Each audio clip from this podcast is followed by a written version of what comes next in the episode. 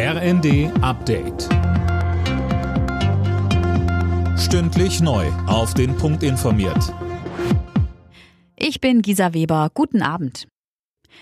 Wegen des Pilotenstreiks bei Eurowings dürfte in den nächsten Tagen jeder zweite Flug der Lufthansa-Tochter gecancelt werden. Allein morgen sollen nur etwa 230 von insgesamt 400 geplanten Flügen stattfinden. Die Gewerkschaft Cockpit hat zu dem dreitägigen Streik aufgerufen, um kürzere Einsätze und längere Ruhezeiten durchzusetzen. Das Management hält die Forderungen für überzogen. Beim Bundesparteitag der Grünen in Bonn sind heute am letzten Tag noch einmal die Kernthemen Klimaschutz und Kohleausstieg auf den Tisch gekommen. Und mit knapper Mehrheit und Zähneknirschen haben die Delegierten dem umstrittenen Kohledeal mit RWE zugestimmt.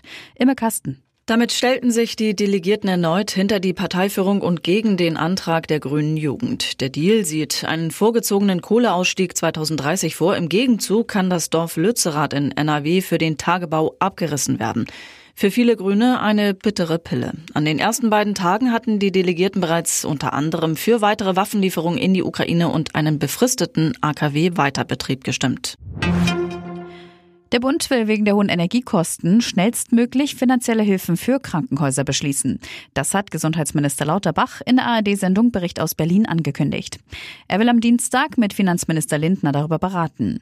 Lauterbach schwebt eine zielgenaue Hilfe vor, die sich an den tatsächlichen Mehrkosten der Häuser orientiert. Es kann nicht sein, dass einfach nur gesagt wird, wir haben da diese Kosten. Es gibt Krankenhäuser, die sind sehr gut vorbereitet, sind gut gedämmt, haben eine effiziente Energieversorgung. Andere haben das nicht. Das sind oft die kommunalen Häuser. Es darf nicht sein, dass die jetzt auch noch benachteiligt werden bei den Energiekosten. Es ist schon schlimm genug, dass die Länder den Investitionskosten nie gerecht geworden sind.